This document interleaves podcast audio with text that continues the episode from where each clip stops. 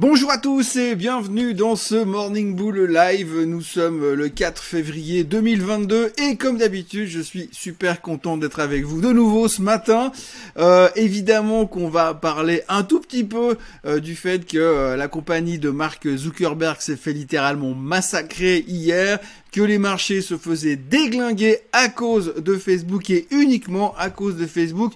Enfin non, c'est pas tout à fait exact, hein. ça se faisait aussi taper sur la tronche à cause des taux en Europe, parce que tout d'un coup on s'intéresse aux taux en Europe. Oui, c'est vrai qu'hier on a dû se prendre un tout petit peu la tête parce qu'il y avait deux banques centrales qui parlaient en même temps, la Banque centrale d'Angleterre et la BCE qui parlait. Donc en gros, la Banque centrale d'Angleterre qui avait déjà commencé à monter ses taux au mois de décembre a continué à monter ses taux puisqu'on a une nouvelle hausse de 0,25% sur les taux directeurs en Angleterre. Et alors, tout d'un coup, ça, c'était un des stress de la journée. Les Européens ont utilisé ça pour dire, ah, c'est quand même compliqué s'ils commencent à monter les taux. Alors, tout d'un coup, l'Angleterre était de nouveau en Europe. Hein. C'est un retour en arrière, mais en tous les cas, c'était une des raisons pour justifier la baisse en Europe. Rien à voir, bien sûr, avec les futurs américains qui se faisaient massacrer à cause de méta plateformes de Facebook et de Mark Zuckerberg. Et puis, on avait aussi le discours de Madame Lagarde. Alors Madame Lagarde, l'extraordinaire Madame Lagarde, qui a globalement fait un discours assez peu intéressant, mais on voit quand même qu'elle est en train de basculer un petit peu du côté des quiche. Donc euh, elle a quand même, elle est un peu obligée de suivre le mouvement puisque tout le monde est en train de monter les taux, mais elle ne fait rien pour l'instant. Les taux restent standards. On reste en taux négatif en Europe et puis on va continuer à faire comme ça. Elle explique qu'il n'y a pas d'urgence et que si elle venait à monter les taux, de toute façon, l'effet sur les taux se ferait sentir dans 6 à 9 mois et ce qui veut dire que de toute façon, au pire, ça pourrait que freiner l'économie, mais ça ne résoudrait pas l'inflation. Donc elle est en train de parier sur le fait que l'inflation en Europe qui se traite à 5, à qui se tourne autour de 5.1 aujourd'hui, eh bien elle attend simplement que l'inflation elle revienne gentiment à la niche et elle revienne aux 2% ces prochains temps. Alors on sait pas trop ce qu'elle va faire comme incantation pour que ça se produise, mais en tous les cas c'est un petit peu le pari du moment, c'est j'attends pourvu que ça se passe bien dans la bonne direction. Mais néanmoins à l'intérieur de son discours et dans toute sa gestuelle, eh bien les experts les experts en finance qui sont toujours extrêmement doués et extrêmement en avance sur leur temps, eh bien eux, ils ont déjà anticipé que normalement, elle devrait monter les taux plus tôt que prévu. Donc elle n'a pas dit qu'elle monterait les taux, elle n'a pas dit quand, elle a rien dit à ce niveau-là, mais nous, on l'avait déjà anticipé au mois de septembre, mais à d'après sa gestuelle d'hier, on a ramené un peu le target et les taux devraient monter en Europe d'ici le mois de juillet pour fêter les vacances d'été.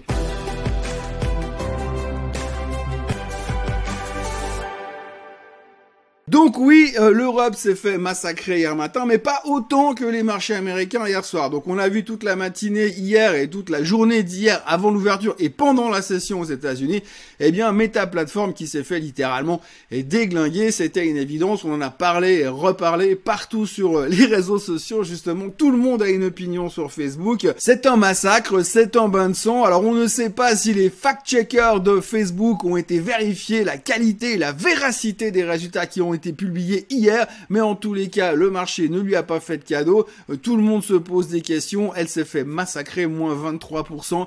Et ça a effacé plus de 200 milliards de capitalisation boursière, mais c'est pas une surprise, ça on le savait déjà hier. Mais ce qui est assez intéressant à regarder aujourd'hui, c'est qu'on revient quand même pour voir dans la globalité du marché, c'est que les 200 milliards de market cap qui ont été effacés par Facebook, ça représente la capitalisation boursière de Netflix. C'est juste pour remettre les choses en perspective. Alors je ne sais pas si ça veut dire qu'on a complètement surévalué la thématique des réseaux sociaux ou est-ce que ça veut simplement dire que eh bien le marché est complètement débile, on vient d'effacer la valeur de Netflix parce que les résultats étaient pas bons. Et ce qui est assez intéressant à regarder, je vais me faire l'avocat du diable, quand on regarde un petit peu la croissance des ventes de Facebook, eh bien malgré les mauvais chiffres et malgré le fait qu'ils étaient en dessous des attentes des analystes et que leurs prévisions sont on va dire mitigé pour l'avenir, eh bien, euh, on voit quand même que ça fait 40 trimestres de suite que Facebook aligne une croissance des ventes supérieure à 10%. Et euh, je crois que sur ce trimestre, c'était pas loin de 19%. Donc 40 trimestres de suite, c'est quand même énorme. Alors on peut se dire, ouais, mais ça se trouve, c'est pas les seuls. Eh bien, détrompez-vous, il n'y a pas tant de sociétés que ça qui ont fait des cartons pareils au niveau de la croissance des ventes au travers de ces plus ou moins euh, 10 dernières années. On va dire donc grosso modo, euh, eh bien, euh, Facebook est pas toute seule. Il y en a quatre, y compris Facebook, qui ont fait ce genre de croissance des ventes au travers des années. Il y a Fortinet, il y a Amazon, et puis il y a Salesforce. C'est tout. Même Apple et Microsoft ne sont pas dedans. Donc il y a quand même un petit peu de choses qui sont relativement positives à l'intérieur. On peut quand même se demander que va-t-il se passer euh, le jour où les investissements dans le métaverse vont payer? On peut aussi se demander que va-t-il se passer lorsque Facebook aura reconfiguré ses systèmes pour ne plus être victime des problèmes d'iOS vis-à-vis d'Apple? On peut se demander tout ça et que va-t-il se passer à ce moment-là? Est-ce qu'il y a encore de l'espoir? Il faut pas non plus oublier que comme je le disais hier, sur 50 analystes qui couvrent Facebook, il y en a 41 qui sont sur bail. Donc depuis deux jours, les mecs ils doivent être en train de pagayer pour justifier leur position, soit renforcer pour dire non mais les gars c'est une opportunité d'achat, soit dire ok je me suis complètement vautré, il faut encore liquider la position, mais on peut se poser des questions. Donc c'était une des grosses interrogations de la veille, mais en tous les cas, ce qu'il faut retenir c'est que tout s'est fait allumer dans tous les sens en sympathie avec Facebook. Oui, parce que Facebook, c'est de la tech. Donc, du coup, toute la tech était pestiférée. Alors, on a eu droit à un massacre sur Amazon, on a eu droit à un massacre sur Snapchat, on a eu droit à un massacre sur des boîtes comme Nvidia, et on va le voir tout de suite, c'est que ceux qui ont essayé de massacrer certaines boîtes de la tech en sympathie avec Amazon, et eh ben, hier soir, after close, ils ont dû se bouffer les doigts. Mais avant de parler du sujet de l'after close, qui est principalement l'articulation de ce qui va nous occuper aujourd'hui, eh bien, il faut quand même parler d'une chose, c'est qu'il y a un moment donné, on a quand même regardé une chose, on regardait la tech se faire massacrer aux États-Unis, le Nasdaq plongé de 3%, encore un peu à la mode de ce qu'on a fait il y a 10 jours en arrière, qu'on a déjà pratiquement oublié. Et puis, on regardait tout ça et les gens ont commencé à se dire, ouais, mais tu vois, le problème quand même, c'est que la Banque d'Angleterre est en train de monter les taux et quand la Banque d'Angleterre monte les taux, eh bien, c'est pas bon pour les techs. Le concept de hausse des taux de mauvais pour les techs, on le connaît. Donc du coup, on a été prendre la Banque d'Angleterre, on s'est dit oui, ce qu'ils sont en train de faire, c'est mauvais pour les techs. Donc comme ça, on peut justifier le fait de massacrer tout le secteur technologique parce que Facebook a annoncé des mauvais chiffres. Donc du coup, il y avait cette espèce de d'engouement, il fallait trouver des arguments. Et là, les mecs, ils ont été chercher la Banque d'Angleterre comme argument. La Banque d'Angleterre, vous demandez à un Américain où est l'Angleterre, je pense qu'il la place à peu près à droite du Canada, tout en haut là-bas. Et puis la seule chose qu'il sait, c'est qu'il parle à peu près la même langue, sauf que eux, dans leur langage, font des phrases complètes à la place de mettre get et fuck tous les trois mots. C'est la seule chose qu'ils savent. Mais donc tout d'un coup, hier, la problématique de la Banque d'Angleterre devenait un souci pour la tech. Mais malgré tout ça, il y a quand même un truc qui s'est passé after, close qui était assez magique. Oui, parce que after close, il y avait les publications d'Amazon. Alors pour un type qui est bullish comme moi, quand vous avez une situation comme ça, une journée comme ça, vous avez des titres qui se font massacrer, quand vous avez une Amazon qui termine en baisse de 8% la séance, parce que parce que Facebook a publié des mauvais résultats, eh bien, euh, quand vous voyez que tout le monde a tapé sur Amazon, voire shorté Amazon, et puis que vous voyez les résultats qui sont publiés juste after close, il y a quand même un petit sourire qui peut venir sur votre visage parce que vous avez quand même un tout petit peu l'impression qu'il y a deux trois shorts qui se sont fait mais démonter la tête hier soir à 22h02. Donc oui, hier, on a encore eu une preuve que les prévisions des analystes étaient vraiment au top du top du top, comme d'habitude, puisque euh, les analystes prévoyaient 3,77$ de bénéfices par action euh, chez Amazon.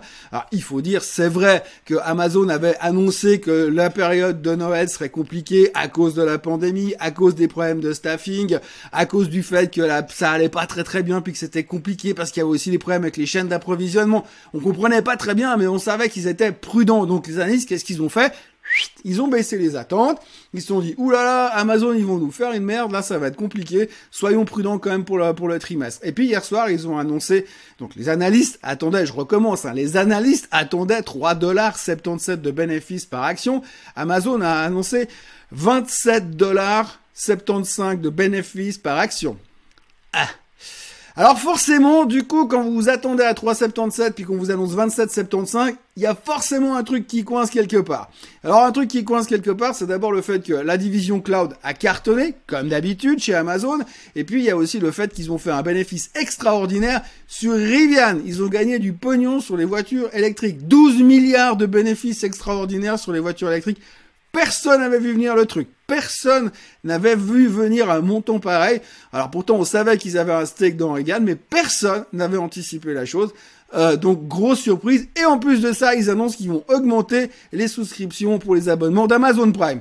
Résultat, eh bien le titre il prenait 14% after close. Donc j'imagine qu'il y a deux trois shorts hier qui ont dû passer la fin de journée et la soirée aux États-Unis avec les rames pour essayer de pagayer afin de sortir des rapides dans lesquels ils s'étaient mis hier après-midi en shortant Amazon parce que tu comprends vu les résultats de Facebook c'était assez logique. Donc pour résumer les chiffres d'Amazon, tout ce qu'on peut dire hier c'est que les analystes se sont complètement vautrés, personne avait vu des résultats pareils et aujourd'hui tout le monde est en train de se dire waouh les gars ils ont squeezé tout le monde et on n'a rien vu venir. Donc assez spectaculaire, ce qui veut dire que ce matin, eh bien, les futurs sont orientés à la hausse, plus 1% sur le, le S&P 500. Forcément, il va y avoir un rattrapage. Forcément, les gens vont se repositionner un peu sur la tech. Si ça se trouve, même Facebook va remonter aujourd'hui. Et donc, tout le monde a l'impression qu'on a raté quelque chose et que finalement, bah, c'est des histoires un peu spécifiques et que finalement la fin du monde est peut-être pas pour tout de suite. Alors on a une capacité finalement de tourner la veste, de jouer la girouette, de faire des 380, des 360 pardon ou des 180, je ne sais pas. En tous les cas, on a l'impression que les gens sont complètement paumés et puis qu'on a une vision qui devient de plus en plus court-termiste puisque hier c'était la fin du monde, ce matin il y a des super chiffres, on sait plus quoi penser et surtout parce que ça ne s'arrête pas là, on a quand même le la bouteille de champagne du jour, le truc extraordinaire. Alors euh, on parle de Snapchat ce matin. Personnellement, je déteste cette boîte, je trouve que c'est le réseau social le plus con qui puisse exister sur la planète. Et je trouve absolument aucun intérêt à utiliser ce truc-là. Déjà Facebook c'est discutable, mais alors Snapchat c'est complètement con parce que c'est simplement pour avoir des oreilles de lapin et puis des grosses lèvres et des gros yeux, bon on a qu'à faire de la télé-réalité, donc je vois pas trop l'intérêt. Néanmoins, ce qu'il faut retenir hier, c'est que Snapchat aussi s'est fait massacrer dans la journée parce que tu comprends, c'est un réseau social. Donc du coup, on tire sur Facebook, on tire sur Snapchat parce que forcément Snapchat va se vautrer avec ses résultats after close. Eh ben non, non, non, Snapchat c'est pas complètement vautré. Et on attendait une perte de 9 cents par action et ils ont annoncé 1 cent de bénéfice. Première fois que Snapchat gagne du pognon. Donc du coup, qu'est-ce qui s'est passé?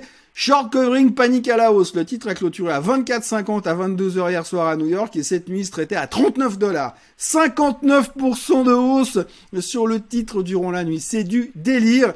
Donc là, on marche sur la tête. Alors avant, on voyait clairement, et je le disais encore hier, que quand vous publiez des mauvais chiffres, le titre se fait déglinguer de 25%. Par contre, si vous publiez des excellents chiffres, c'est très difficile de faire monter le titre de 5 ou 6%. Eh bien, Snapchat a fait beaucoup mieux que ça. 59% de hausse sur les résultats. Je crois qu'on n'avait jamais vu ça. Enfin, si, on a certainement déjà vu ça. Mais en tous les cas, une explosion comme ça hier soir a laissé quand même deux, trois personnes un petit peu sur le carreau en se disant, ouais, alors là, franchement, ça devient juste n'importe quoi. Moi, je crois que je vais me, concentrer sur le marché obligataire et puis essayer de comprendre les visions de Christine Lagarde pendant les 48 prochains mois. Ça me paraîtra beaucoup moins volatile. Donc voilà, bienvenue dans le monde virtuel de Wall Street où il est possible de se faire balader dans tous les sens, comme on a envie, quand on a envie, sans vraiment trop savoir où on va pour le moment. Parlons un petit peu de notre ami le pétrole. Oui, notre ami le pétrole qui n'a bien évidemment aucune influence sur l'inflation puisque personne n'en parle, donc ça veut dire que ça n'a pas d'influence. Eh bien, pourtant, hier, j'ai été faire le plein de ma voiture et j'ai failli m'évanouir quand j'ai vu combien ça me coûtait pour faire le plein. Euh, parce qu'il y a un truc qui est quand même assez génial en ce moment, c'est que l'essence, quand le baril, il prend un dollar, le lendemain, le, prix à la pompe augmente également. Donc on le voit quand même relativement très très bien.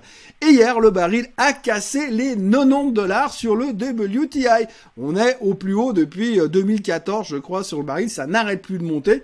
Je me souviens encore qu'il y a des gens qui voulaient euh, placer du baril à moins 32 dollars il y a une année et demie en arrière. Aujourd'hui, on est à 90 dollars à la hausse. On est en train de tout casser. Techniquement, on casse une résistance encore une fois sur le baril, on s'ouvre la porte pour aller chercher les 100 dollars, ça paraît quasiment évident. Au début de l'année, j'avais un target à 91,90, on est déjà pratiquement euh, atteint après deux mois, après un mois et demi de trading. Le baril est en pleine forme. Il y a des tensions partout. Vous avez d'abord l'Ukraine et la Russie. Ça s'arrange pas forcément de ce côté-là. Vous avez les Américains qui commencent à faire du stand tir au Moyen-Orient pour euh, buter des terroristes islamistes. C'est jamais une bonne idée parce que ça peut un peu déstabiliser la région. Vous avez le peuple qui dit qu'ils ont des problèmes de, de forage et puis qui savent pas s'ils pourront vraiment augmenter euh, comme ils voulaient et comme ils s'y attendaient euh, la production pétrolière. La problématique derrière de la production pétrolière de l'OPEP, c'est aussi que bah eux quand même aujourd'hui à 90 dollars le baril, ça permet d'acheter deux ou trois Lamborghini euh, de dernière génération pour pour juste pour un petit peu amuser la galerie. Donc pour l'instant, ça leur convient plutôt pas mal d'avoir un baril à 90 dollars. Et puis euh, pour terminer, vous avez en plus le froid. Et oui, parce qu'il fait froid dans le nord des États-Unis. Et donc du coup, euh, tout ce qui est forage au côté euh, du côté américain, eh bien les mecs ils peuvent pas forer parce qu'il fait trop froid pour l'instant. Et donc du coup là aussi, il y a moins de production. Donc tout cet ensemble de choses, de choses dont on a pris conscience uniquement hier après-midi a fait que le baril continue son ascension et que pour l'instant, on ne parle toujours pas du fait que c'est un truc complètement inflationniste qui pourrait nous péter à la figure lors des prix du CPI la semaine prochaine. Peut-être, hein, je veux dire, il suffirait que tout d'un coup on en prenne conscience et puis qu'on revienne à la réalité, on se dit ah ouais mais quand même c'est un petit peu plus violent que la hausse du prix du café euh, et l'impact de la hausse du prix du café sur le CPI. Mais bon, affaire à suivre, ça on verra la semaine prochaine. En attendant, on va devoir se concentrer sur les chiffres des euh, NFP, les non-farm payrolls qui sortiront cet après-midi. 155 000 créations d'emplois attendues cet après-midi à 14h30. Ça va être le gros chiffre de la journée. On va devoir s'amuser sur Amazon et Snapchat en attendant, mais d'ici là, à 14h30, on aura ces chiffres-là. Et ces chiffres-là, ça va être super intéressant parce que ce sera de nouveau une question d'interprétation. Si on a plus de 155 000, on va flipper notre race à cause des risques inflationnistes sur euh, ce que ça pourrait entraîner derrière. Donc du coup, les gens vont paniquer, les gens vont dire, oh mais peut-être que la Fed va monter encore les taux un peu plus au mois de mars. Qui sait, ils vont peut-être monter les taux de 5% d'un coup à la fin, au mois de mars. Et puis de l'autre côté, si c'est trop bas. On l'a vu sur les chiffres ADP il y a 48 heures où les mecs ils attendaient 200 000 créations d'emplois, on s'est retrouvé à 300 000 destructions d'emplois. Ils se sont gourés de 500 000 personnes. Et donc si c'est un peu la même image, ça voudrait dire que les NFP pourraient être fortement négatives en tout cas en dessous des attentes, voire négatives, voire en destruction d'emplois. Et là, on se dira, ou alors, mais l'économie, elle va pas si bien. Et si l'économie, elle va pas si bien, et qu'en plus la Fed, elle va monter les taux, eh ben elle va tout faire caler. Donc c'est la catastrophe. Ouh là que va-t-on faire? Donc en gros, on va avoir une espèce de zone de balancier qui va se présenter à 14h30 tout à l'heure, qui nous donnera peut-être un ordre d'idée de où est-ce que l'on va clôturer encore une fois cette semaine que l'on qualifiera de assez spectaculaire. À nouveau, voilà ce qu'on pouvait dire ce matin. Donc pour l'instant, les futurs sont orientés à la hausse. Le Japon est légèrement en hausse, en sympathie avec ce qui s'est passé sur Amazon. Euh, le reste de l'Asie est fermé pour les raisons qu'on connaît. Le Bitcoin et les crypto-monnaies, plus personne n'en parle, tout le monde s'en fout. Moi, en ce qui me concerne, euh, je vous recommande de vous abonner à la chaîne Suisse Côte Suisse, de liker cette vidéo et de revenir tout à l'heure pour la version Suisse Bliss, pour ma version Suisse Bliss du marché suisse. Et puis, euh, mis à part ça, pour ceux qui ne reviendront pas tout à l'heure, je vous souhaite quand même un excellent vendredi. J'espère qu'on va tous y survivre le mieux possible et autrement, passer un excellent et je me réjouis déjà de vous retrouver lundi matin ici à la même heure, au même endroit, comme d'habitude. Bye bye.